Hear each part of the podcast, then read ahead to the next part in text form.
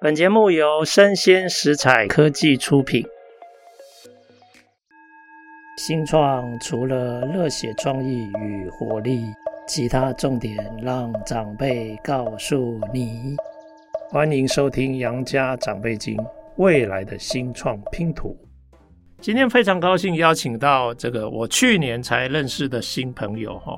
老实说，我去年是第一次听到这个组织，它叫做台湾玩具图书馆。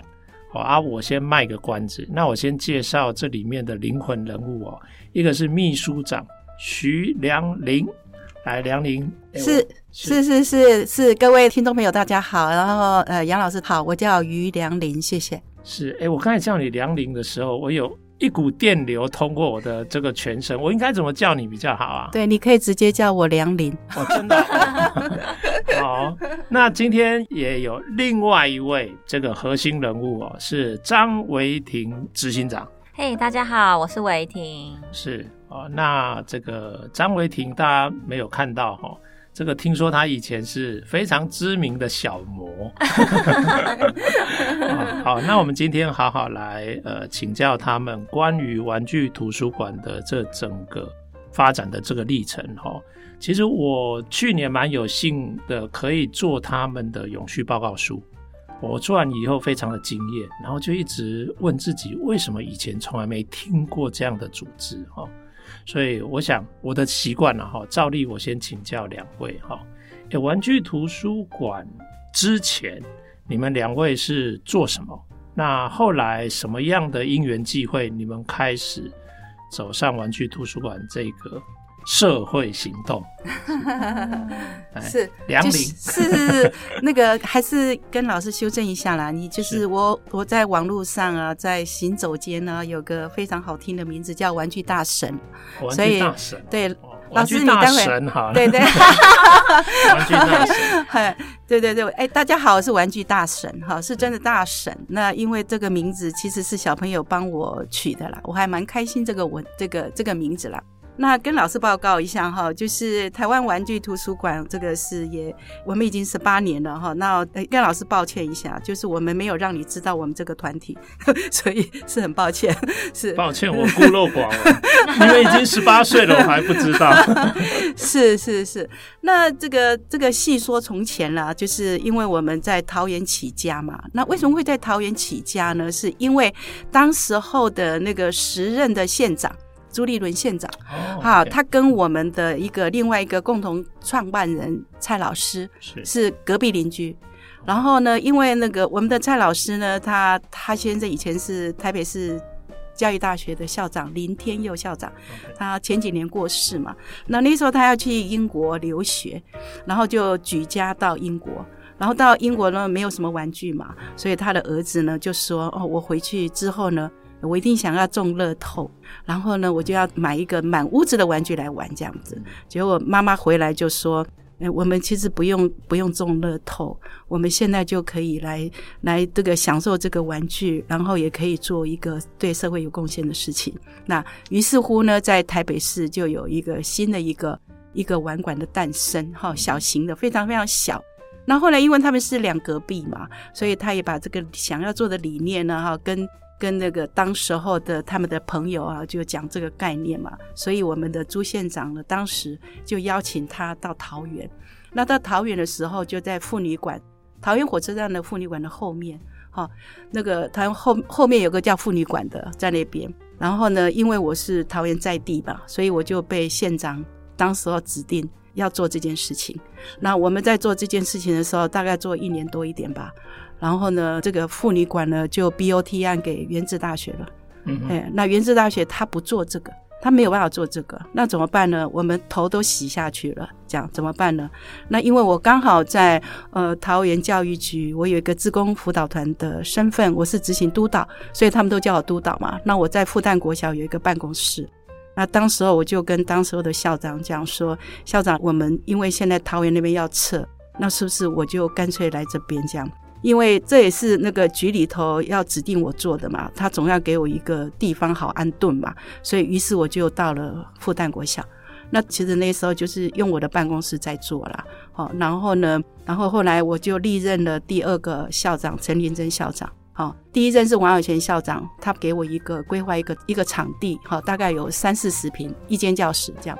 可是，一间教室根本就是不到一年，根本不够用啊！就是凡事都要借过借过，我要侧身借过，连我家也沦陷了哈！就是玩具量太多了，这样。所以我们当时候到了那个第二任的陈立珍校长，他就觉得说，这个这个计划很好啊，而且是可以整个值得推广，所以他就把在四楼的图书馆迁到一楼，把一楼的风雨教室，将近百平的风雨教室。把它归为三馆合一。什么三馆合一？就是图书馆、玩具馆跟物流中心三馆合一。那这个三馆合一呢，是全国唯一的。然后当时候陈林生校长也说，既然是三馆合一，我们应该要把它定调为比较呃层级要拉高，所以我们当时候就变成那个玩具资源中心。哦，就是把它弄成一个资源中心。那那个资源中心，它涵盖的软硬体的设施，好，对于我们偏乡的服务等等。然后当时候因为是全国资源中心，所以它也不是局限于桃园了。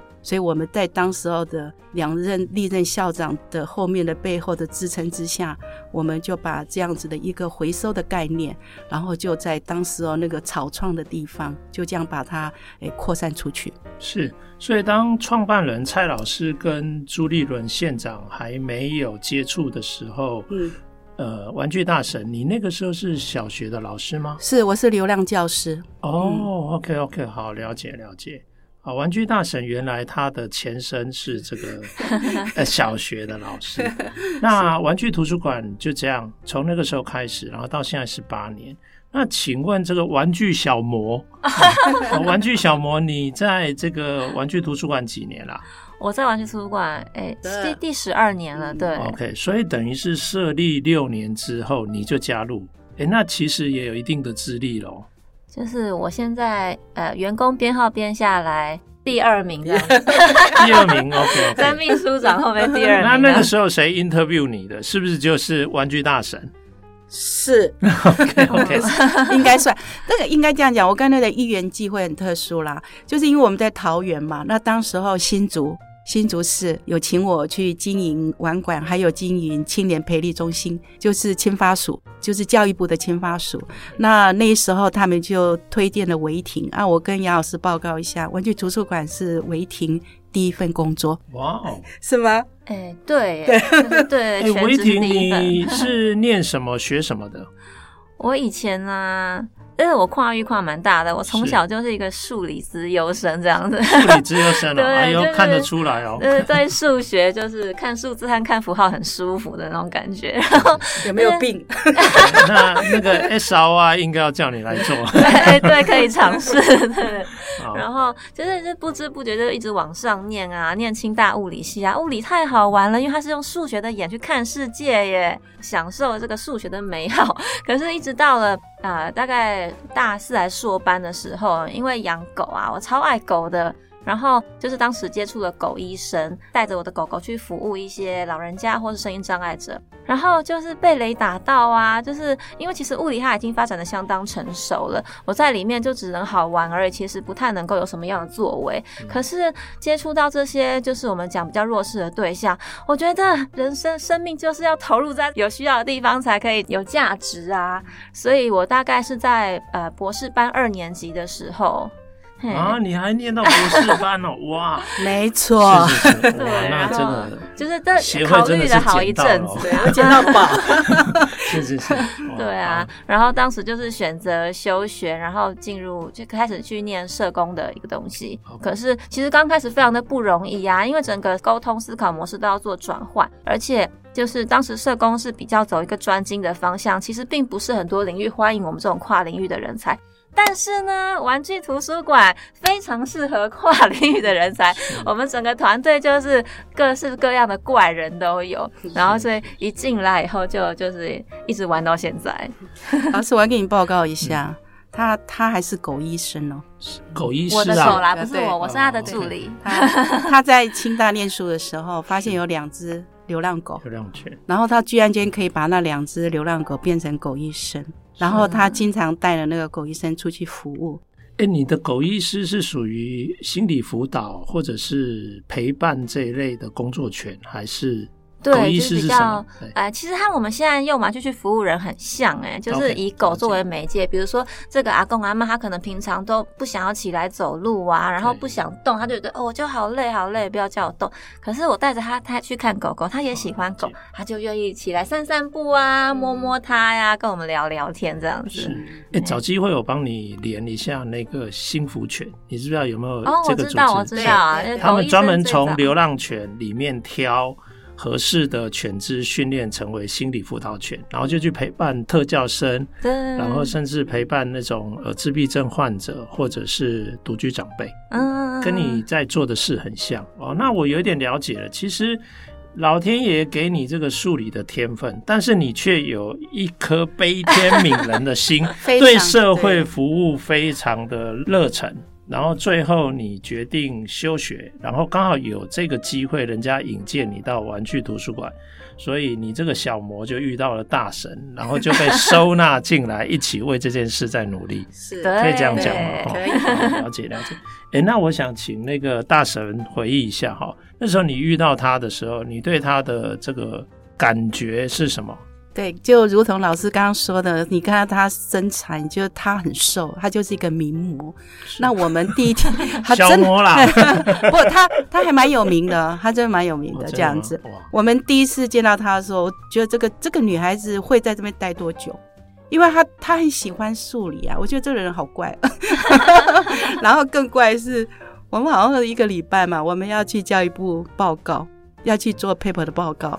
我们的共同创办，另外的那个理事长跟我就载他要去报告，他坐后面，然后刚好中午时间，然后我们就买了麦当劳，然后因为买了麦当劳，他不是我的菜啊，那我就实在也没有办法吃，我就转身说：“哎，维婷，你还要吃吗？”他说：“要要要要要。”他居然吃了两套的麦当劳，十二年前吃到现在还记得，常常讲，而且还常常讲，你知道吗？你知道吗？他下车之后，我们理事长告诉我一件事，哎。我们以后养得起他吗？他好会吃啊！假逗。对，但是因为因为呢，因为他刚开始来的时候，的确啦是需要一些磨合，因为他是一个物理性格的人，嗯，他真的是从理性很高，对，非常的理性，然后他就会用很多数理跟你验证，跟你跟你变数这样子，然后呢，对，然后呢，坦白说。我还常常吵输他，对，因为他他会用那个科学根据嘛，你你来来，你肯定不要跟我讲那么多，我们用数字来说话这样，然后我心里就 OS 哇，我要对付这种人，我我要去学什么？这个还得了，对不对？那时候心里就 OS 说，我还要学这个领域啊。后来我觉得我干嘛我干嘛学这个？我交给他就好了，对吧？交给他，他就可以搞定啊，我干嘛那么麻烦，还要去？还要去转换他的脑袋，他他应该把他的脑袋善用在后面应该要做的事情。这个这个思维一跳脱之后，我就觉得那个天下无敌手。哎，那我想请教一下哈，在维婷进来之前，玩具图书馆已经发展到什么程度？我先问一下，有没有回收站点？跟老师报告，有复旦从六十五年从桃园的我说的桃园后火车站。嗯后面的那个转到复旦，它就是一个很大的回收点了。OK，那有没有物流中心？有，就有了。OK，、嗯、那那个时候的呃呃玩具的应用上面、使用上面，也已经是针对老人、亲子跟儿少了吗？哦，应该这么讲。那我们刚开始的时候，呃，这个这个到他进来之后，才有到到老人。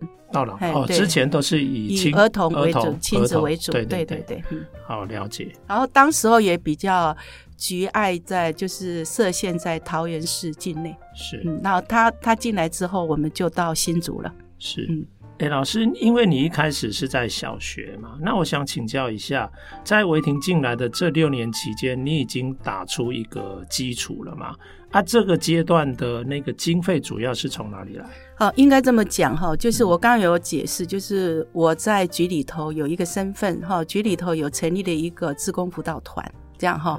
那我是那个志工辅导团的一个执行督导。那每年的教育局都会编列的，就是小儿的经费进来，这样。那我也必须要，我必须要说哈，当时我们在桃园火车站后面那个妇女馆是社政编列的经费。社政哈，摄政哈，那摄政编内军说，当他呃给那个原治大学那个 BOT 案的时候，就把撤掉就没有了。那对于摄政来说，他就不执行这些事情了。可是对我来说，我都会认为这件事是很有意义的事情。如果你把它中断的话，那我们前面不就是白做了？嗯、所以我因为不愿意中断，所以我就应用了，就是我们局里头有一些小额的经费。那还有就是因为我我跟我们的理事长呢，经常都要。要出去演讲，好，那我们要去演讲了，所以我们都有一些讲师费。那我们那时候几几乎啦，就是从我们的口袋出来，然后这些小额的补助，只有这样而已。OK，哇，等于说有一点点钱，然后再自己再贴一点，是 OK，了解。那真的是。真的是非常热情。我们我们那时候没有什么钱，我都觉得我们的朋友都应该很怕我们。我是我是讲真的，因为理事长他是那个就是也是国中退休的老师出身的，所以他有退休金嘛。啊，每次他们都会有退休之后都会有那个那个老师联谊嘛。那每次都都不想邀请我们国防理事长，因为他说他都会找我们募款，我们还是不要找他。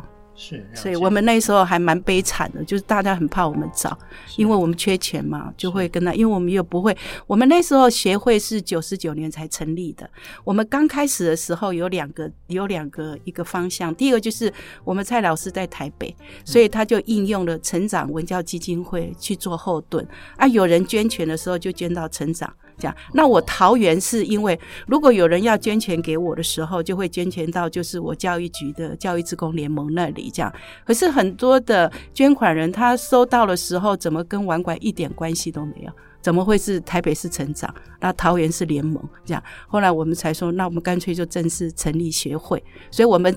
九十五年开始执行，可是我们九十九年才正式，应该是九十八年规划，九十九年收到正式立案的一个协会。是了解，状况是这样。OK，哎，那协会的这个组织架构跟角色分工，我想请教一下，你们应该有一个理事会嘛？哦，那您是秘书长嘛？哈，大神是秘书长，哎，那。秘书长底下又有执行长，这个我倒是不常看过。你们可不可以解释一下你们两个人怎么分工？哦，是因为我们的理监事都是教育背景的。哎，都是呃校长啊，或者是教授啦，所以我们的那个教育的校正的那个整个的那个呃诉求还蛮鲜明的，这样哈。了解。那因为这个关系，然后因为我们我们在全国，因为我们大概就是大概在九七九八在开始就是步入的全国，包含新竹啊、新北就开始了。那我们的主责业务就是家里要有人嘛，哈，然后外面要有人嘛，对。那我我基本上我是。跑外面的，那我们真正落实在新北跟桃园的执行的业务都是韦婷在处理。那我就是到外面打战，就是到国外，然后到其他的县市，然后连接资源。那真正的执行长，执行我们执行长是我们秘书处聘的，就是我的秘书长聘的，这样。因为我们的李先是聘我嘛，对吧？那我就聘我们的执行团队，那他就是执行团队的老大。那就是执行长这样。好，那我了解了。其实我们会讲说，其实秘书长，你对理理事会来讲，你是执行长。嗯，但是你请了一个营运长，是，其实他是营运长，对啊、哦，那这样我了解，其实你们整个是执行团队，是，那你的角色就主要是对外的这些关系工作，是，包括资源的整合，那等于说小魔你就负责在家里跨头跨位，然后 整个运作这样，好，这样我了解。哎，那有了这个执行长加入之后，哈，虽然常常会跟你有争执，在吵架 啊，其实他也来十二年了。我可不可以呃，请问一下这个玩具小魔啊，你这十二年来，你的那个整个玩具图书馆，你们从什么样的规模开始成长到现在什么样的规模？你可不可以跟听众介绍一下？对，早期真的就是比较是在学校的场域里面，不管是回收，就是呃结合到小朋友可以进来体验怎么整理玩具啊，怎么玩玩具，甚至怎么拿着玩具去服务老人家等等的。然后我觉得对我来说很棒的一个机会是在一百零五年的时候，然后呃理事长、秘书长很很很放手的让我到那个呃新北市和新北社会局合作。那从桃园到新北是一个非常大的转变，因为。就是双北的场域实在是太幅员很辽阔，对，幅员很辽阔，然后什么样的组织都有哎、嗯，然后我觉得哇，这什么都能够生存下去，而且我觉得就是城市的特质真的非常不一样，很多人都很愿意去接受一些新的东西，去做一些新的尝试，然后加上公部门本身，他也就是当时局长非常的 open，到现在都还是啊。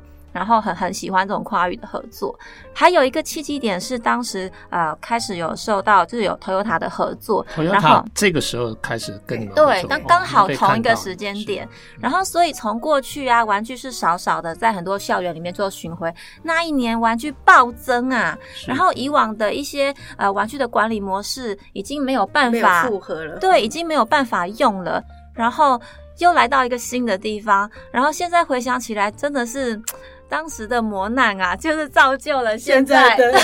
对 对对，一个很完整，然后非常多元的玩具再生系统。哦、对，我觉得，我觉得那个时候真的是那个是叫做难以形容的痛，真的，因为因为这次是也面对呃整个协会组织运作跟流程的转型。是，因为如果以我我以金流来说，我们可能以前大概只有几十万。可是多了几年之后，就是就是几百万嘛。可是我们现在已经到千万了，是。所以那个整个的整个的跳脱是你很难想象，而且它要瞬间长大。是，嘿，因为我们二零一六年接新北嘛，那时候局长当时的那个那个现在的局长啊，他要接呃这个局长的时候，他就跟我说我要接局长了，因为我在桃园的妇女馆就是跟他合作的，他知道我们在做什么，然后他非常的在意这个东西要在新北推。所以他还没有接的前半年，他就跟我说，你要做准备到新北来。那我就说，那我得要先找一个人。那我就说我要他答应就可以。所以我就请他，他那时候还住新竹诶，他为了这个搬家。在在搬回就搬家，然后不是换老公是搬家，所以我就当时跟局长讲说，如果维婷说可以的话，那我应该就是可以，因为我们也要预测嘛，在新北它不等于桃园，桃园都是在那个校正的一个范畴里面运作，所以它相对封闭。很多时候都没有办法对社区开放，但这个就是要大鸣大放了。是，那大鸣大放，它整个的运作就会不一样。再加上 Toyota 二零一五来找我谈，那二零一六正式执行，所以就两个就整个上来了。所以我就觉得那时候叫做没日没夜。那那个时候日子怎么过了？我现在都已经。二零一六年的时候，你们团队多少人？有没有十个人？有。因为亲子馆有了，对对对，对，还是有些公部门，所以大概十来个，差不多。那现在几个人？五六十个。现在差不多五十个，对。哇，那五十个已经蛮大了。哎，就是对这几年就比较稳定了。是是 是，了解。哇，那我觉得这个成长到后来，当然一定，以前几乎有话哎，然后现在不行。搞不好十个颜色什么都已经沟通清楚了，现在不一样了，不一样，对不对？哎、嗯，那我想请问一下，现在的五十个人大概分什么样的部门，做什么样的事？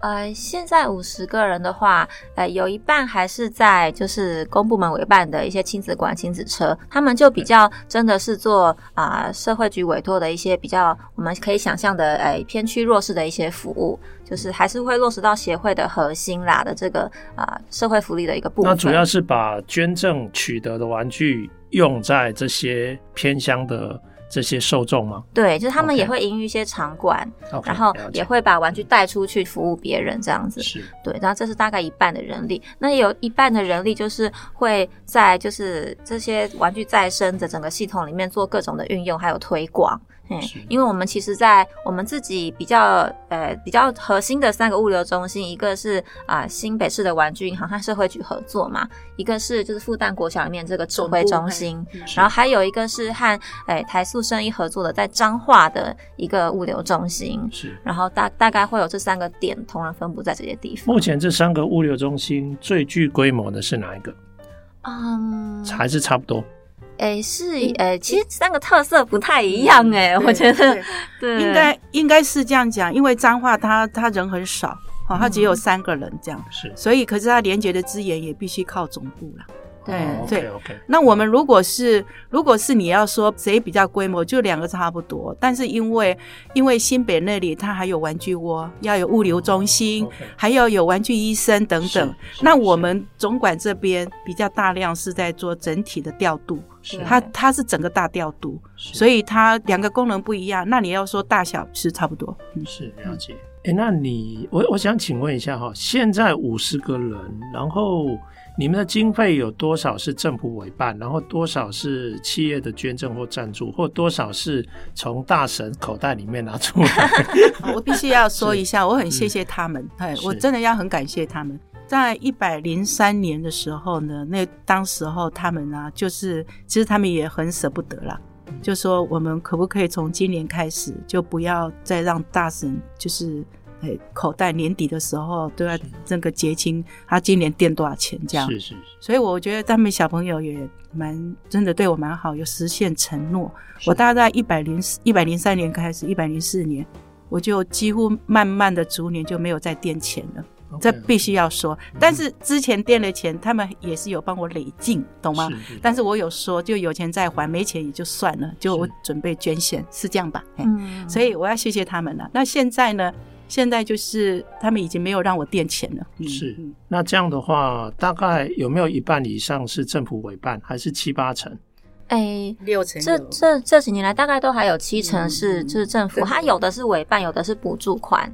那剩下的三到四成呢？剩下的大部分是来自，就是有的是企业合作、企业赞助，或者是一些基金会的。一些补助款这样子，然后募款的话，我们以前从来都没有在做募款，就觉得说，哎，其实我们和呃，就是不同的产业做合作是蛮好的。然后是终于到了，就是今年才开始发展募款呢。应该这样讲，就是我们我们自己觉得，就是我跟李尚，我们两个都会觉得说，我们有能力可以靠我们自己。那我们尽量不要去压缩到别人需要募款的，所以我们几乎都没有在募款。那有的话就是亲朋好友，就是我们真的过不去了，就说你可不可以给我们那个帮我们捐一点钱，让我们办这个活动，几乎都是这样子的。哦，那当你的亲朋好友到底是好还是不好？我要回去好好想一想。OK，了解。哎，那我想请教哈。那现在你们已经有五十个人了，你们这样一年可以回收多少个玩具？哎、我们大概去统计啊，十八年来啊，回收到现在已经超过四百二十公吨的。玩具，四百二十公吨，然后，因为这几年来，就是包括环保意识啊，然后也包括我们很广，和很多的企业合作，所以这几年来每年都是两到三成的这个比例去做成长。所以在去年，我们的回收量是七十四公吨，一年七十四公吨，哇，那蛮惊人的。那请问捐赠者多少是来自于一般社会大众，然后多少是来自于也许是组织啊，或是企业？啊，其实九成以上都是社会大众哎、欸，因为就是会，比如说可能 Toyota、台塑啊，就是会和我们啊一起设这个回收箱在啊，包括汽车的服务厂或者是啊加油站等等，然后就是会提供民众都可以很方便的做这样一个玩具的捐赠。哎，那那个维婷，我问一下，因为你是数理之优生嘛，是九成以上，七十四公吨的九成以上，如果都来自于社会大众家庭的捐赠。是你猜大概会有多少家庭会 involve 在这种玩具捐赠里面？大约你有没有大概算过？哎、欸，老师考试哎，糟糕！我昨天才写过数字，哎，我今天 忘掉了。我印象中啊，好像因为我昨天才有在就是填填计划书，就是因为我们正在做呃过去三年的累计的公益报告书，我们这边是估计在过去三年中大概有啊六万组的家庭有加入到这样一个捐赠的行动。六万不简单啊！玩具到后来就是应用嘛，有的是应用在。呃，额少有的应用在亲子，然后让大家一直持续使用；啊，有的是用在长辈。哎，有没有算过这样的受众？大概大概已经触及了多少受众？啊，老师要考试了。对对对，因为你是数理之优生啊。哦，这数理自优生不是随便的哦。好，我昨天才填过数字。我们也是累计过去三年间呐、就是我们把玩具的免费，我们当然是会经过一个审核以及分配的机制，然后提供什么样的组织、什么样对象，它适合什么样的玩具。那过去三年间，我们总共提供给的组织的数量有八百四十八间。OK，然后其实其中大概有半数都是属于比较服务在儿少方面，是然后其他的也有包括啊、呃、高龄者啊，或者是声音障碍者，嘿，都是了解。那因为其实这大家可以估算了哈，如果接近快超过八百间，然后每一间大概一般来说多少人在里面，那大概可以了解。好啊，诶，那我觉得蛮厉害的哦。诶，那我现在接下来想请问，因为我上一次去拜访新北市的那个物流中心，有点像你们的总部，竟然还有那个堆高车啊什么的，我看了我有一点惊讶，说，诶，怎么好像是一间工厂型的那个协会非营利组织啊？我那时候就觉得，诶，你们的规模应该不小。那我想请问哦，其实。玩具回收应该几乎没有止境哦，应该还有更多的玩具有可能可以捐赠给你们。对，我们自己也有去调查一些，就是产业界的一些啊、呃、它的产出对产量，然后我们自己估计，我们目前回收到的玩具在每年的这个购买和废弃量，应该是还不到百分之十。就是虽然已经这么多了，可是未来成长的幅度还非常的大。OK 啊，那我现在接下来想请教哈。那你们未来一定会希望能够在让社会大众更了解这样的循环的理念，然后你们把这些循环的玩具应用在社会有社会包容价值的这些用途上。其实你们创造了双向的价值，一个是环境的循环价值，这个是永续价值；另外却是一个社会包容性的这个价值。嗯，其实我觉得这个如果用那个。影响力评估的话，我认为会非常非常的惊人哈啊！但是我想要请教，那你们接下来呢？比如说未来你们想要怎么发展？你们是要让全台湾都布满玩具图书馆的 据点，还是说你们想要当一个平台，嗯，让更多人可以在玩具图书馆的陪伴跟训练之下，然后也做类似像这样的事情？呃，我觉得应该这么说好了。刚刚老师就讲了几个重点，难道我们要布满很多吗？其实不是。是其实我们玩具图书馆这个最终最最终的目的是我们希望能够做一个资源资源整合跟平衡的一个平台，因为我们都觉得这件事很难做。然后这件事这件事大家都知道，都挂在嘴里，这是一个环境嘛。那我们的都知道，那个玩具百分之九十是塑胶。然后百分之八十，它是没有办法可以，就是没有办法一直延续的。然后对小朋友来说，他也只有六个月的喜好度而已。那这些庞大的东西，你要把它丢入焚化炉吗？所以，我们协会在整个运作，老师老师现在只看到是是我们去服务这么多，然后这是好的玩具。那不好的玩具，我们也开阔了很多玩具医学院呐、玩具医生啊，玩具工坊提供很多的教案，提供很多的 know how，让让很多的社区来学习，大家可以做。这是玩具医生。然后我们玩具医生是可以修的，那不可以修了怎么办呢？我们希望他能够再创作，所以我们也有做百变嘛，百变玩具嘛。那百变玩具的意思也很简单啦、啊，就是把没有脑袋的咸蛋超人跟缺了角的水果脑来凑在一起，叫那个那个咸奶超人，诸如此类。所以也就是说，我们也提供了一个环境，让年轻人来做玩具的改造，这样。那最后怎么办？最后如果是这样的话，那是不是就就进入焚化炉？不是，我们会把玩具根据颜色或根据属性，然后把它打碎，作为装置艺术。那我们有平面的装置艺术跟立体的装置艺术。那我们现在发展的更彻底，就是我们跟工研院合作，跟台塑合作。把玩具的那个原料，好，透过工研院的机器，然后去分流、分选、分算，算它是什么材质，然后跟那个材质，我们再把它打造成教具或玩具。那么我们现在已经有商品了，也就是说，我们把玩具它的元素再打碎，成为塑胶粒。再作为一个商品，那这个就是有达到永续循环的一个一个模式。因为我们这个所有的全国十九个物流中心，两百多个馆舍，东南亚都有。如果我们我们号称我们要做资源中心，应该不是一直在扩充很多的馆舍才对，我们应该要扩充很多的人来做这件事才对。所以我们才会很积极的去。去去跟台塑合作，那请他们释放一块地，我们有一个自己的梦想园区。那么在那个梦想园区里头，我们的地下室就会有我们的巡回系统。会在地下室，然后也会有 3D 的列印。就小朋友你来的时候，你可以在这边体验整个的回收流程，你也可以设计你要的你要的东西，然后你也可以在那边改变你想要的，然后你也可以我们在一楼的时候就有呃类似呃亲子馆提供给小朋友或长辈来玩。那二楼的话，我是希望给年轻人无限创意的空间。那在那里呢，那个二楼也不一定是玩馆的团队，有可能青创的摊位也可以进来，因为年轻人是需要刺激跟交流的。那我的三楼呢，就会提供给弱势的儿童跟长辈在那里活动。四楼我就会给长辈在那边做吃的给我们吃，这样。那五楼的话，可能就会有微背包客。那这个是我们未来想要做的，未来的整体的方向。也就是说，那一栋大楼会变成一个全亚洲一个国际型的一个大楼。那那层楼里头，它的范畴就涵盖零到一百岁都可以在那边大家一起共享。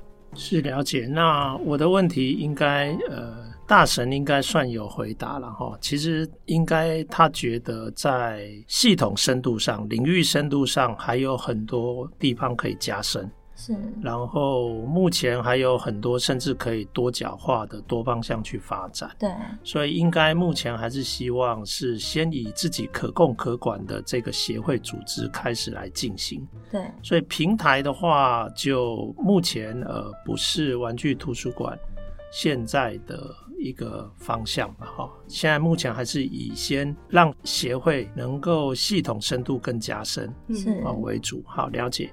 哎，那我最后请教哈，因为现在听说已经开始募款了嘛，哈、嗯，所以你们两位可能要准备很多签名照哈，一个是玩具大神，一个是玩具小魔，这样。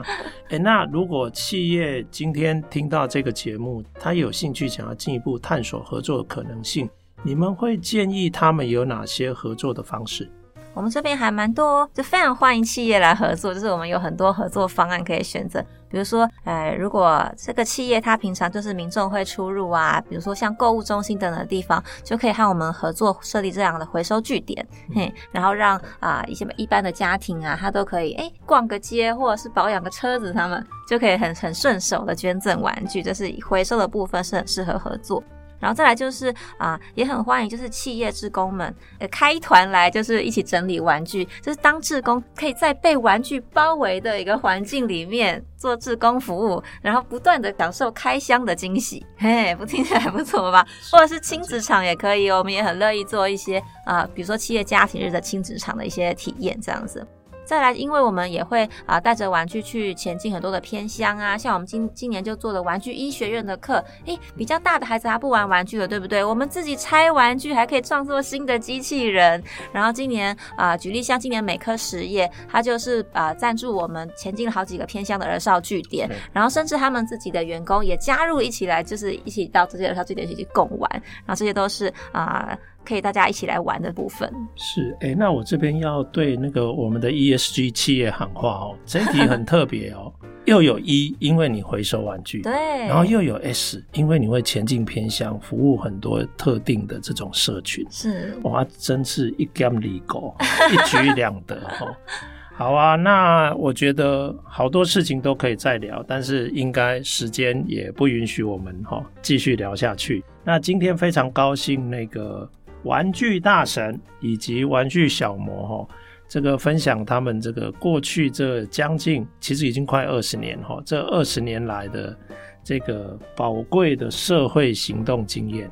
那我也希望呃听众或者是企业如果有兴趣的话，可以追踪他们。那非常谢谢两位。谢谢谢谢杨老师给我们机会，我们真的是来这边 这个大开眼界。我的大神跟小魔大驾光临，蓬荜生辉。好，谢谢大家，谢谢谢谢。